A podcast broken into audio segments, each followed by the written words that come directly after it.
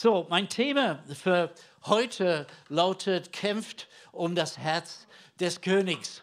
Und ich habe in dieser Woche eine Geschichte gelesen von einem Mann namens James Douglas. Und James Douglas war ein schottischer Ritter, der gelebt hat in der, ich glaube, so 13. oder 14. Jahrhundert. Ein sehr tapferer äh, Ritter, ein Freund von dem schottischen König Robert the Bruce. Und äh, als Robert in Sterben lag, der hat befohlen, dass, wenn er tot ist, sein Herz soll von ihm genommen werden und das soll dann äh, einge, äh, mumifiziert und äh, soll dann mitgenommen werden in einen Kreuzzug. Also das war sein Wunsch. Also äh, äh, wollen wir uns nicht aufhalten wegen Kreuzzüge und so weiter. Aber das haben sie gemacht und James Douglas hat das an, an sich genommen, zwar in ein Beutel um sein Hals, Hals und ist in den Kampf nach Granada in Spanien, da der Scholz und alle in dieser Woche ähm, waren. Und da gab es dann einen Schlag gegen die Mauren die den an, äh, zu äh, Spanien damals ähm, besetzt haben. Es gab einen Riesenschlacht und in einer ausweglosen Situation hat denn dieser James Douglas den Beutel von seinem Hals runtergenommen, hat es geschleudert gegen den Feind und ihr, sein Schlachtruf ähm, für seine Männer. Er kämpft um das Herz des Königs. Und ich würde das gerne jetzt auf uns übertragen. Nicht kämpfen, kämpfen um das Herz von Robert the Bruce, sondern von unserem König Jesus. Was meine ich da? Jetzt steigen wir ein. Und wenn ihr Bibel habt, dann ist erstmal äh, im Buch Richter, Kapitel 6, wahrscheinlich eine sehr gute, äh, sehr bekannte Geschichte. Es geht um Gideon. Aber es beginnt da im Vers 1 und es heißt, und die Söhne Israels, jetzt habe ich irgendein Dings da, jawohl, ja, ja, und die Söhne Israels taten, was böse war in den Augen des Herrn. Da gab sie der Herr in die Hand Midians sieben Jahre. Wir lesen, wenn wir lesen weiter, dann finden wir heraus, dass es war nicht nur Midian, sondern Amalek und die Söhne des Ostens. Aber heißt denn, viele Völker sind gegen Israel gekommen und haben sie denn unter Druck. Sie haben alles geraubt, alles mitgenommen, was sie finden konnten ähm, die, die Ernte, sobald es bereit war, äh, zum ähm, reinzubringen, waren die Medianiter dort und haben es geklaut. Und sie sahen keine Verbindung zwischen dem, was Gott vorgehabt hat und ihrem Gehorsam. Sie sahen keine Verbindung zwischen ihrem Lebensstil, nämlich sie taten böse, das, was böse war im Augen des Herrn, und die die Folgen, die standen vielleicht nicht unmittelbar in Verbindung, aber sie stehen irgendwie in Verbindung. Ich denke, das ist etwas, was wir nicht merken oder wir vielleicht schon, aber die Welt nicht merkt, dass auf der einen Seite wir tun das, was böse ist in den Augen des Herrn, im moralischen Verfallen, für verschiedene Dinge, was gang und gäbe jetzt in der Gesellschaft. Und das, wie es uns geht, weil wir gehen von einer Krise zum nächsten Krise. Die Klimakrise, glaube ich, ist das, was in Römer 8 uns vorausgesagt wird, dass die ganze Schöpfung seufzt und wartet, bis offenbar werden, der Kinder Gottes. Aber wir sehen, oder wir schon, aber andere sehen diese Verbindung äh, nicht. Gehen wir ein bisschen weiter durch den Text dann in Vers 11 wird uns Gideon vorgestellt. Und es heißt da, und sein Sohn, also der, der Besitzer von einem Weinkelter, sein Sohn Gideon, schlug gerade Weizen aus, der, aus in der Kälte, um ihn vor Midian in Sicherheit zu bringen. Ich bin nicht so ganz bewandt in Landwirtschaft und so weiter, aber eines weiß ich, dass in der Kälte hat Weizen eigentlich nichts zu suchen. Da kommen Trauben drin. Und Weizen wurde damals auf jeden Fall draußen aus der Tenne geschlagen, gedroschen und das ist eine ganz staubige Angelegenheit und der Wind soll den Spreu von dem Weizen denn den trennen. Aber Gideon hat es anders gemacht, er war drinnen. Ich kann mir vorstellen, der hat immer wieder gehüstet und, und so weiter. Der Feind hat die Ernte gestohlen. Als ich das denn äh, äh, äh gelesen habe, dass der Feind gekommen, auch mit Gewalt diese Ernte äh, äh gestohlen hat, das, was notwendig war für Leben der Menschen, ich habe an Corona gedacht.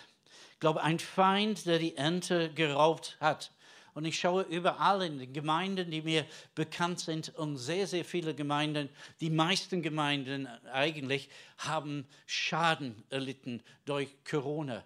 Das, ich kenne eine ein Gemeinde nicht so sehr weit weg, sie haben über 100 Leute im Gottesdienst vor Corona, jetzt haben sie nur 40, aus verschiedenen Gründen sind sie Leute gegangen, sie wurden geraubt, die Ernte wurde, wurde äh, geraubt. Und momentan ist es ein bisschen schwierig, neue Leute dazu äh, zu äh, ge gewinnen. Der Feind hat die Ernte ge geraubt. Gideon jedoch der hat auf jeden Fall ein Herz für die Ernte. Und wenn er die Ernte dann bearbeitet in Weinkälte, in etwas, was nicht so sehr äh, geeignet war. Was ist diese, diese Ernte nochmal? Hat Jesus darüber ge gesprochen? Und da lesen wir, und Jesus zog umher durch alle Städte und Dörfer und lehrte in ihrer Synagoge und predigte, predigte das Evangelium des Reich, Reiches und heilte jede Krankheit und jedes Gebrechen. Als er aber die Volksmenge sah, wurde er innerlich bewegt über sie weil sie erschöpft und verschmachtet waren wie Schafe, die keine Hirten haben. Und dann spricht er zu seinen Jüngern, die Ernte zwar ist groß, die Arbeiter aber sind weniger. Bittet nun den Herrn der Ernte, dass er Arbeiter aussende in seine Ernte. Die Ernte, das sind die Menschen gemeint hier in, in Matthias, sind die Menschen, die erschöpft und verschmachtet sind, die Not leiden und elend sind. Die Ernte, die der Feind dennoch stehlen will und sie abhalten will, dass sie keine Verbindung zu Gott haben. Die sind wie, wie Schafe ohne Härte. Sie wandern umher, keine Ziele, kein, ähm, äh, kein Sinn in ihrem Leben. Und Jesus hatte das gesehen hat, der war innerlich bewegt und sagt, also betet Leute, betet Leute, dass der Herr der, Herr der Ernte Arbeiter in seine Erntefeld sendet. Das sollt ihr nie machen, denn wenn ihr das beginnt zu machen, dann fragt Gott, was ist mit dir denn? Du, kann, du wirst dann die Antwort zu dein, äh, dein, dein Gebet. Du sollst das auf jeden Fall ähm, machen. Kostbare Menschen sind diese Ernte. Das ist natürlich bildlich, denn äh, in, bei, äh, Richter Kapitel 6, es geht um die Getreide und so weiter. Aber wenn wir das in unserer Zeit sehen, ist, ist das die kostbaren Menschen. Gideon ist in der Weinkälte und kümmert sich um die Ernte. Irgendetwas schief gegangen, denn in der Weinkälte sollen die Trauben zerdruckt und neuer Wein soll dann entstehen stehen. Das ist auch wichtig, auch etwas wichtig für unser Leben, diesen neuen Wein, eine Erfahrung mit dem Heiligen Geist. Aber in der Kälte, um mit der Ernte umzugehen, ist so eng. Muss er eigentlich nach draußen gehen, um, um zu dreschen. Kälte eignet sich nicht wirklich, um um die Ernte zu kümmern. Aber es ist sicher, in der Kälte. Man hat sich daran gewöhnt, das zu machen, was wir tun. Und Gott will uns eigentlich draußen haben, wo die Ernte ist. Er will uns draußen haben, raus von unser, aus unserer Komfortzone. Unerwartet und ungewollt aber begegnete Gideon denn einen Engel. Und der Engel, äh, da erschien ihm der Engel des Herrn und sprach zu ihm, der Herr ist mit dir, du tapfere Held. Und das war Gottes Wahrnehmung von Gideon. Das ist seine Sicht der Dinge. Der Herr ist mit dir, du tapfere Held. Und ich denke, wenn Gott uns ansieht heute Morgen, als Einzelne, aber auch als Gemeinde, sagt er zu uns, der Herr ist mit dir, der Herr ist mit euch, du tapfere Held, ihr tapfere Helden und Heldinnen. Der Herr ist mit dir. Das war Gottes Wahrnehmung von Gideon, von uns. Eigene Wahrnehmung. Gideon aber sagte, ja, das habe ich nicht aufgeschrieben. Gideon aber sagte zu ihm, bitte mein Herr, wenn der Herr mit uns ist, warum hat uns denn das alles getroffen? Wo, wo sind alle seine Wunder, von denen uns unsere Väter erzählt haben? Uns geht es schlecht und wir haben keine Wunder. Was heißt das? Der Herr ist mit uns. Ich schaue mal diese, meine, meine Situation an. Ich schaue meine Erfahrungen an. Ich höre, was die Leute in der Welt über mich sagen, über unsere Gemeinde sagen.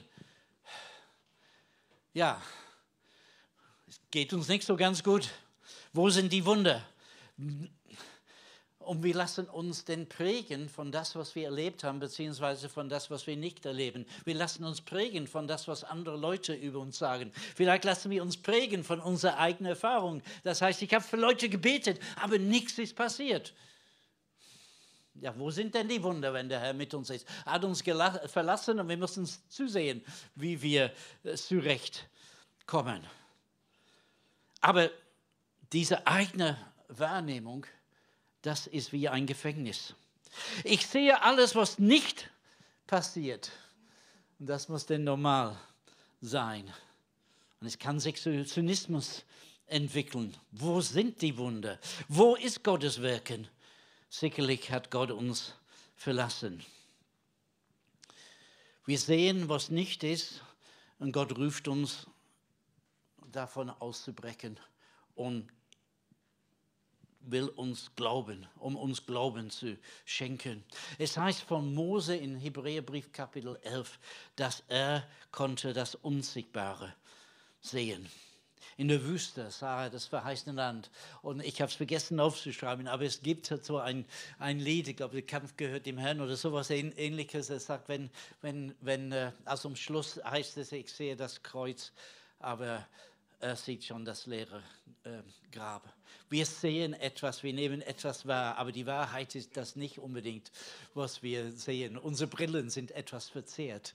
Ja, wir sehen nicht immer die, die Wahrheit, aber Mose konnte das Unsichtbare sehen. Er sah das, was die anderen nicht gesehen hat. Und das hat ihn motiviert, das hat ihn nach vorne geschoben. Ich denke, in 40 Jahren war ich eigentlich schon aufgegeben mit den Leuten, die nur rumgemeckert und, und mit nichts zufrieden waren. Aber er sah etwas Größeres als das. Er sah das, was Gott ihm ins Herzen gelegt hat. Es geht um unsere Identität, dass wir fragen, wer sind wir? Und wir, die Welt und die Gesellschaft hat ihre Meinung über uns, über uns als Gemeinde, über uns als einzelne Personen. Die Medien auch, vielleicht auch deine Familie hat auch seine, seine Meinung über dich. Durch unsere eigenen Erfahrungen, Erlebnisse. Und das prägt und formt unsere Identität. Gideon sagte, ich bin nichts, ich kann nichts, ich komme aus der kleinen, keine, kleinsten Familie, aus dem ärmsten Stand, auf den ganz ablegenden äh, Gegend in Israel. Wer bin ich? Ich kann nicht, ich soll ein tapferer Held sein. Und wir sollten innehalten und hören, was Gott zu uns sagt. Römer 12, Vers 2 sagt uns, seid nicht gleichförmig dieser Welt, sondern werdet verwandeln durch die Erneuerung des Sinnes, dass ihr prüft, was der Wille Gottes ist, was das Gute und Wohlgefällige und Vollkommene. Und diesbezüglich müssen wir unsere Gedanken denn ändern. Wir sind nicht das, was die Welt uns sagt, wir sind. Wir sind nicht das, was die äh, Gesellschaft uns sagt, wir sind. Wir sind nicht das, was unsere Erfahrung äh, sagt oder unsere Familie. Wir sind das, was Gott sagt, wir sind das, was Gott über dich sagt, das, was Gott über mich, mich, mir sagt, das ist die Wahrheit. Und wir müssen unsere Gedanken ändern, dass wir Gottes Gedanken denken über die, die, die, äh, die Dinge. Ja, gut, ja, bin gleich fertig, kein Problem. Ja. Gideons Aussage war eine Frage oder zwei Fragen. Wenn das wahr wäre, dass Gott mit uns ist und ich ein tapferer Held bin, warum geht es uns so schlecht und wo sind die Wunder, wovon die Väter erzählt haben? Und die Engel antwortet ihm nicht, sondern in Vers 14, ja, ich habe die Hälfte vergessen. Vers 14 aber, er sagt, geh, der Engel sagt zu Gideon, geh in diese deine Kraft und rette Israel aus der Hand Midians. Habe ich dich nicht gesandt. Das sprengt die Ketten unserer eigenen Vorstellung. Jetzt Römerbrief, Kapitel 8. Was sollen wir nun hierzu sagen? Wenn Gott für uns ist, wer mag wider uns sein? Wer mag gegen uns sein? Wenn Gott für uns ist, wer kann gegen uns sein? Er, der doch seinen eigenen Sohn nicht verschont, sondern ihm für uns alle hingegeben hat, wie würde er auch mit ihm nicht auch alles schenken? Das ist gewaltig. Römer 8, das ist nicht Altes Testament, das ist Neues Testament. Und in Vers 8, Vers 27, ein bisschen später, es heißt da, und, aber in diesem allen sind wir mehr als Überwinder durch den, der uns geliebt hat. Und wenn ich das höre, ich möchte sagen, Leute, kämpft jetzt um das Herz des Königs. Und ich habe für Leute gebetet, drei, vier, zehn, zwanzig Mal und nichts ist passiert. Dann bete ich für sie noch einmal, 21. Mal. Ich, äh, letzte Woche, als wir unterwegs waren, äh, die Mädchen, die, die bei, dabei waren, sie wollten wissen, wie Edward, unser Gastgeber, wie er zum Glauben gekommen ist. Und das war dann lustig, weil wir sind mitten in der, in der Verkehrsfluss und er begann zu erzählen, je weiter er erzählte, immer langsam gefahren fahren. Und, und zum Schluss hatte nur 15 km/h auf der, auf der Auto, eine ganze Schlange hinter mir. Aber er erzählte, dass in den 70er Jahren in Ostafrika, da war eine Erweckung unter den, unter den Jugendlichen. Und viele sind zum Glauben gekommen, auf dem Marktplatz, auf der Straße, bei der Arbeit, überall. Und seine Schwester ist zum Glauben gekommen. Gleichzeitig aber wurde er krank, sehr schwer krank, mit einem ernsthaften Herzleiden. Und seine Eltern haben fast alles aufgegeben, um eine, eine Therapie für ihn zu bezahlen. Und nichts hat geholfen. Und er konnte kaum laufen, er, er, war immer außer Atmen. Und seine Schwester ist so begeistert, neu, neu zum Glauben gekommen, hat ihn eingeladen zum Gottesdienst. Und er sagte, ich schaffe das nicht. Es war nur eine Viertelstunde zu Fuß normalerweise, aber es würde ihm dann zwei Stunden äh, dauern. Und dann hat sie gesagt, also der Pastor hat gesagt, am kommenden Sonntag, er wird über den Himmel sprechen. Und Edward hat gedacht, naja, ich würde dann bald in den Himmel äh, gehen. Äh, vielleicht kann ich das, äh, das dann mal, mal anhören. Und so hat er sich auf den Weg gemacht. Zwei Stunden hat es ihm gedauert, bis er im Gottesdienst kam. Und wunderbare Sache, hat dann sein Leben Jesus gegeben. Und dann hat die Schwester den Pastor gebeten, ihm, für ihn zu beten. Er betete für ihn und dann sagte er spürt etwas äh, gar nichts. Aber nach dem Gottesdienst ist er rausgegangen und er hatte einfach den Bedürfnis zu versuchen zu, zu rennen. Und er fing an zu rennen und hat es dann geschafft in sieben Minuten nach, nach Hause. Das war seine Bekehrungsgeschichte. Und als ich das gehört habe, die, also die Mädchen haben gestaunt, wow. Und er fast, ist fast zum Stehen gekommen mit dem Auto. Und, und äh, ich habe dann gedacht, wo sind die Wunder? Wo sind die Wunder? Wovon die Väter erzählt haben. Und ich hörte so eine Stimme in mir, streck dich aus danach. Und ich denke, dies ist die Zeit, in der wir uns ausstrecken da, danach. Wir sind mehr als Überwinder durch diesen Jesus. In Kapitel 8 Römer, es heißt, nichts kann uns trennen von Gottes Liebe. Und all die Schwierigkeiten, was auf uns zukommen konnte, Krieg, Hungersnot, Leiden, Dämonen, Engel, nichts kann uns trennen von der Liebe Gottes in Jesus Christus. Und durch diese sind wir mehr mehr als, als Überwinder. Kämpft um das Herz des Königs, kämpft um das, was er uns, uns geben will. Wir sind mehr als Überwinder durch den, der uns geliebt hat. Und mein Aufruf an uns heute Morgen ist, zieht euch nicht zurück in den Kälte, zieht euch nicht zurück in den Untergrund. Wir sind keine Untergrundkirche. Ähm, Vielleicht haben wir eine schlechte Woche gehabt, aber das ändert nichts an das, was Gott für uns empfindet. Vielleicht ist alles nicht so gelaufen und wir haben uns daneben benommen. Das ändert nichts an das, was Gott für uns empfindet heute Morgen, nämlich er liebt uns. Es ist wichtig, dass wir das annehmen, was Gott über uns sagt. Der Herr ist mit dir, du tapfere Held. Und wenn ihr den Film gesehen habt, Born Identity, das ist eine Geschichte über einen amerikanischen Agent, der auf einer Mission ist und äh, er wird verwundet auf dieser Mission, verliert sein Gedächtnis, weiß nicht, wer er ist. Und durch den Film kommen immer wieder Bruchstücke, dass er erinnert, dass seine Identität ihm wieder einfällt.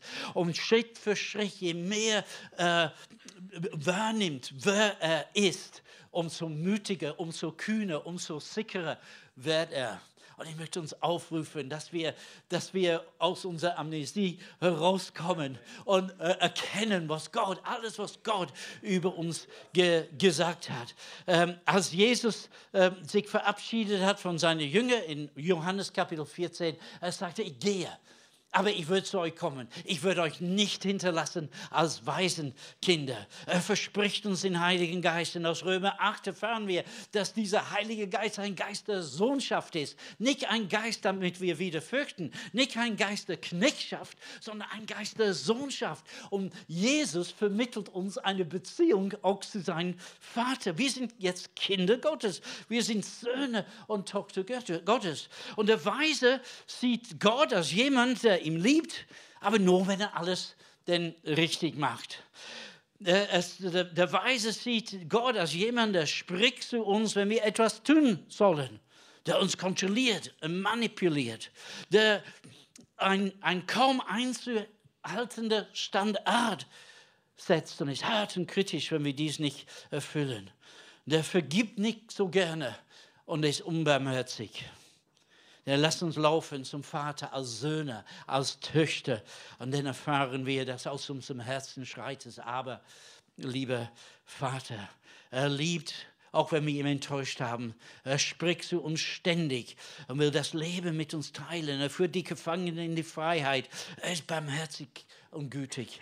Er weiß, dass wir schwach und zerbrechlich sind, aber er ist warm und liebevoll, vertrauenswürdig. Er vergibt sehr schnell und hält nichts gegen uns. Er ist großzügig und absolut treu. Halleluja. Kaleb und Joshua haben gesagt, als die zehn gesagt haben, wir können nicht in das Land. Die haben keine, die haben nicht, keine Lügen gesagt. Die haben gesagt, die Städte sind befestigt, die Soldaten sind groß. Das Land ist schön, aber wir schaffen das nicht. Und Kaleb und Joshua Sie haben gesagt, der Herr ist mit uns, lasst uns hineingehen. Der Herr ist mit uns, wir können das, das schaffen. Und ihr wisst die Geschichte, die mussten dann 40 Jahre oder 38 Jahre warten, bis sie denn wirklich hineingegangen sind, weil sie nicht geglaubt haben, das, was Gott über sie gesagt haben. Und ich möchte uns aufrufen, heute Morgen, dass wir glauben, was Gott über uns sagt. Vielleicht brauchen wir eine neue Offenbarung. Vielleicht müssen wir neu mit Gott ins, ins Gespräch kommen. Und äh, ich liebe diese Geschichte in Matthäus Kapitel 16, wo Petrus und Jesus äh, zusammen sprechen. Und Jesus fragt, was sagt ihr, dass ich bin? Und Petrus sagt, du bist der Christus, der Sohn des lebendigen Gottes. Das war eine Offenbarung, was Gott ihm gegeben hat. Es ist schön, wenn wir sehen, wer, wer Gott ist. Das, das können wir in der Bibel lesen, aber wir brauchen immer noch, dass Gott das offenbart.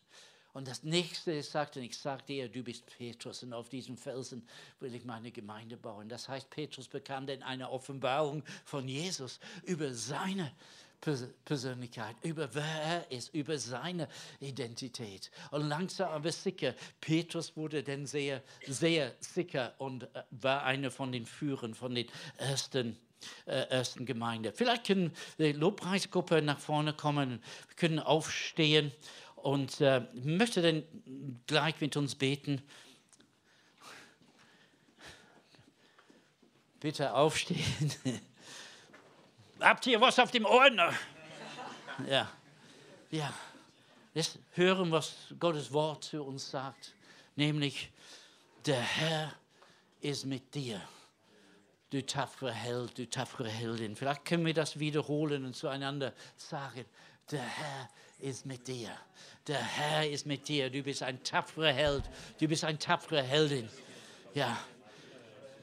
Die, die Gott fürchten, sind stärker, sind mutiger als junge Löwen. Und das Volk, das sein Gott kennt, wird stark sein und große Dinge vollbrechen. Und groß, größer ist der, der in euch ist, als der, der in der Welt ist. Und kein Waffe, der gegen dich gerichtet ist, wird es gelingen. Zieht euch nicht zurück in die Kälte, sondern wagt Schritte des Glaubens zu unternehmen in dieser kommenden Woche. Und Vater, wir wollen dieses Wort versiegeln in unserem Herzen, weil wir wissen, dass der Feind kommt und er will das klauen von uns.